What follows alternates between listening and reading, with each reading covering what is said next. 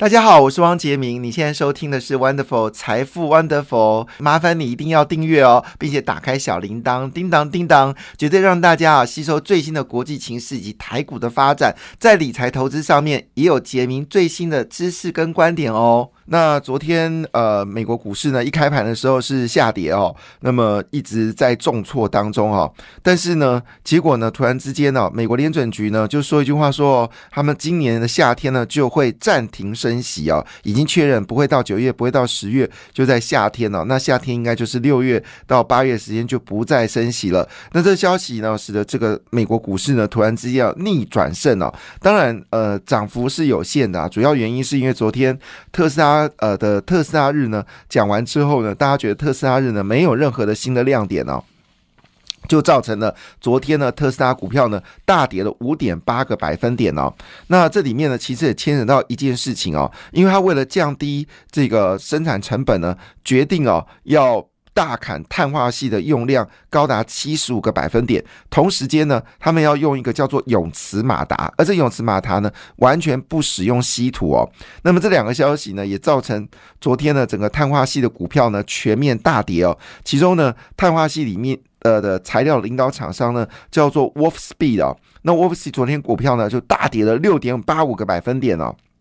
那美国稀土厂呢，则雪崩十一个百分点哦。特斯拉一句话，真的造成昨天整个车用市场零组件部分呢，造成大震撼哦。但是呢，重点在这地方，特斯拉的这个所谓周三投资日呢，并没有。呃，把他的 Model Q 呢拿出来说，那这件事让市场人感到非常的遗憾哦，所以昨天呢一口气大跌将近六个百分点哦，股价呢正式跌破两百块美金的关卡，收在一百九十点九块美金哦。但昨天呢，苹果股票呢只是上涨哦，那么上涨了零点四一个百分点，那么这零点四一个百分点呢，是因为呢，他做了一件事情哦，他把一个叫做 Blue Mail。的一个所谓人工智慧功能哦，它把它变更哦，就是呃不准这个变更的动作，为什么呢？因为他担心儿童取得不适当的资讯哦。那这个消息呢，让苹果股票呢上涨了零点四一个百分点哦，哦，这是一个非常有趣的现象。那么昨天呢，其实整个市场。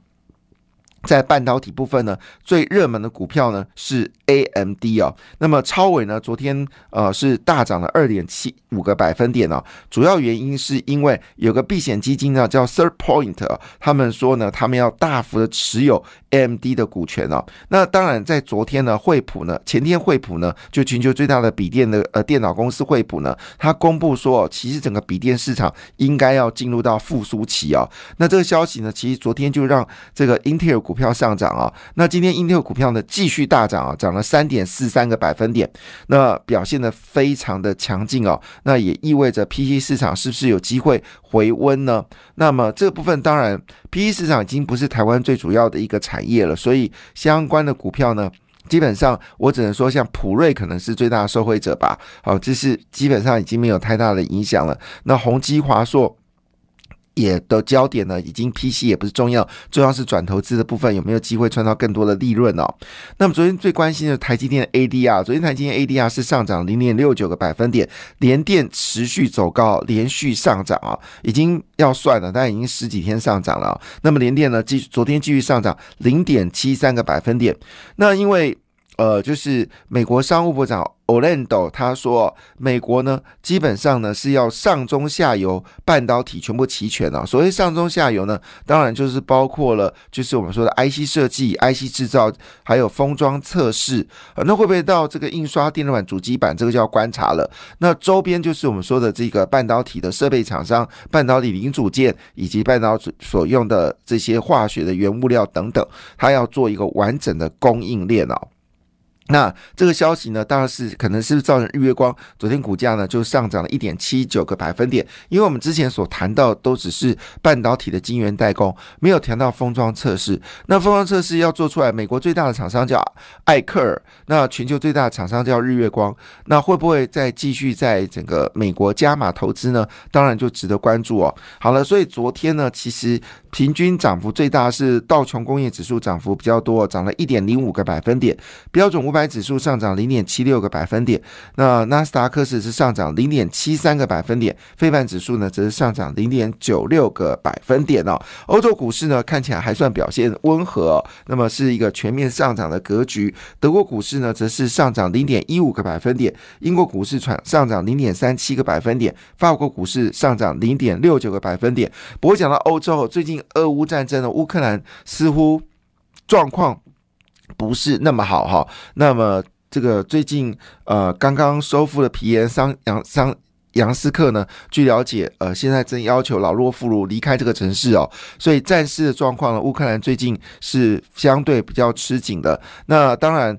这个是到底呃状况，实际状况呢？当然还是要必须被研究。也就是说呢，俄罗斯呢专注在北方的战事，哈，但是呢，这个呃乌克兰则专专于南部的战事啊，包括针对克里米亚跟这个亚利坡，好，他们现在正在发动所谓的。远距离的攻击哦，所以这个战事到底会是什么状况呢？但是不论怎么样，对于欧洲股市来说，似乎影响已经慢慢的减少了。昨天亚洲股市呢，则是呈现涨跌互见的状况。那么印度股市呢，修正了零点八四个百分点，但马来西亚跟菲律宾股市呢，则是一个上涨的格局哦。昨天中国股市表现的相对没有那么好，是一个下跌的格局。呃，日本股市也是修正了。那么韩国股市呢，则跟台股一样啊，连续的走高。昨天韩国股市呢，上涨了零点六二个百分点，指数收在两千四百二十七点八五点。哈，好，所以回头我们来看啊，在昨天到底有哪些比较重要的一个讯息呢？那么当然，最主要讯息还是来自于就是我们说的这个啊，特斯拉。的一个警示哦。那么特斯拉呢，在昨天呢，它面临到整个成本必须要降低的情况之下呢，那么宣布哦，它对于稀土需求要寻求一个减少的方式，同时间呢，对于所谓的就是呃碳化系的需求呢，可能会降缓。我这件事可能会杀四方哦，因为台湾呃多家这个。呃，MCU 的公司呢，都转型跟所谓的就是碳化系有关哦。那么据了解，今天可能要关心的就是环球金、鹏程、汉磊跟嘉金的后市会不会影响？因为特斯拉的说法恐怕并不是短期要减少碳化系的用量，而是持续的一个。减少，如果这件事情呢，恐怕对于碳化系的产业来看，并不是一个短期的冲击。所以，如果你手上啊握有的是环球金、鹏程、汉磊跟嘉金的话呢，可能要留意，会是一个，会是一个呃，短线上面会有些修正。那通常坏消息就是跌三天嘛，哈，那么跌三天，可能下礼拜才会有需求。不过说真的啦，哈。这个我们并不知道特斯拉为什么要把碳化系啊的减量减量，到底它提出一样什么神奇的技术呢？好，这个我们并不知道。但是事实上，以目前为止来看，包括了就是我们说的快充、电动车快充，还有五 G 的高效率的运运转。以及电动车的需求来看，特别是对高压、高频跟高容量的需求来看，这所谓的化合物半导体、碳化系跟氮化系，基本上来说还是一个必备、必然的趋势，所以我们并不了解。到底特斯拉为什么要对碳化系来减少？那我不太认为这个是影响到所有的电动车。好，因为毕竟电动车是一个耐久材。那特斯拉必须说明，如果你不用碳化系的话，怎么证明你的车子可以使用十年以上？哈，因为你毕竟很多的电池所需要的这些呃原料必须要耐久。那碳化系跟氮化系它具有这样的特质，所以呢，这三天可能会做修正哦。但是未来的情况之下，对不起，碳化系需求还是。是需要，特别在绿能产业里面，在高压的需求之下，碳化系已经成为明日之星哦。所以短期之内呢，环球金、鹏程跟汉磊跟嘉金呢，可能会有修正。那今天是第一天啊，那应该是礼拜二、礼拜三就可以来做买进的动作。那短期部分，如果你要做停损，呃，停利好，停损停损呃就不必要了哈。但是停利部分呢，可以暂时的先来做一下哈。好了，那当然。呃，以目前为止，因为特斯拉呢，他在这个所谓特斯拉日呢，毕竟还是公布了他要再继续投资哦。那么其中最关键的部分呢，是在墨西哥的投资。那这个事情跟台湾有什么关系呢？事实上，最近我们有注意到一件事情，就是说和硕呢，其实并没有帮苹果很多的忙哦，甚至和硕呢也没有帮苹果来发展所谓的元宇宙的产品。那和硕据了解是要替这个日本来发展哦。那么和硕呢，也慢慢的似乎跟苹果的距离有一点点远电脑。那合硕去哪里呢？合硕去美国了哈。那么莫在这个德克萨斯州呢，其实合硕呢已经在特斯拉工厂旁边设了工厂。那么据了解呢，这次墨西哥的扩厂当中呢，有另外一家公司也会跟进哦，叫广达。那么合硕跟广达呢是要准备去这个电动车。广的广达的成功哦，在于精准的抓到每一次市场的脉动哦。当桌上型电脑转型成笔电的时候呢，广达就大量发展笔电这样的一个成这这个产业。但是到了二零零四年哦，笔电进入到爆发期之后呢，当时广达就觉得未来趋势就不再是应该是笔电了，它要寻找下一个成长的曲线。所以从二零零五年开始呢，这个广达就积极的去发展了所谓的。就是呃伺服器高阶伺服器，那当然这部分后来也证明好，这个是是对的。那当然伟创是伟影嘛，英业达也有。那么全球最大的这个伺服器的生产厂商其实是红海。好，但是呢高阶的部分呢还是在这个伟影跟广达，好是高阶的。那现在广达呢也宣布要跟呃特斯拉合作。而且他所要发展的商品呢，是这个呃，就是这个 ECU 跟 ADS 啊。那 ADS 就是自驾系统嘛，哈。那 ECU 呢，就是要 MCU，MCU 换进就是中央处理器，换到这个比呃换到电动车呢，就叫 ECU 啊。那么看起来。广达也开始在转型了，是不是为了未来的下一个十年要布装了？其实广达是一家非常值得去做呃存股的公司哦，因为它与时俱进哦。那么和硕呢，这次也正式宣布哦，他们在加入到特斯拉的墨西哥扩厂之内的动作里面呢，除了中控台啊，就电机电控嘛，哈，还有电池，就是电动车三大元素：电机、电控跟电池。那么和硕呢，切入到的是电池哦，但是呢，对电呃电控，但是呢，在电池跟充电桩部分呢，似乎没有看到和硕有动作。那么和硕呢，这次也正式宣布哦，他们在这墨西哥工厂里面呢，也要。加入到充电桩啊，那么会不会使得这个和硕股价呢有机会的，就是呃苹果加减做好，但电动车呢？用力做呢，会不会对和硕来说呢是一个大力多？我们也值得观察。那么昨天呢，其实最重要的消息当然就是群创了。那么群创呢，最近我们知道面板股票呢，今年是要亏钱了。但亏钱的状况下呢，其实外资呢还是持续的加码群创跟友达哈。那同时间呢，呃，包括了本土资金呢，也是大量买进了群创跟友达哈。那么昨天群创做法说，那么总经理杨柱祥。正式表达面板价在第二季会弹高哦。那基本上来说呢，他说这个重要的话是什么呢？他说呢，其实电视跟 IT 哦，那么就是我们说的这个半导体晶片部分呢的库存水位呢，已经见到相对低一点了哈。意思说，其实已经库存消化的已经结束了，而面板同业呢也没有积极的要扩产的意图，所以呢。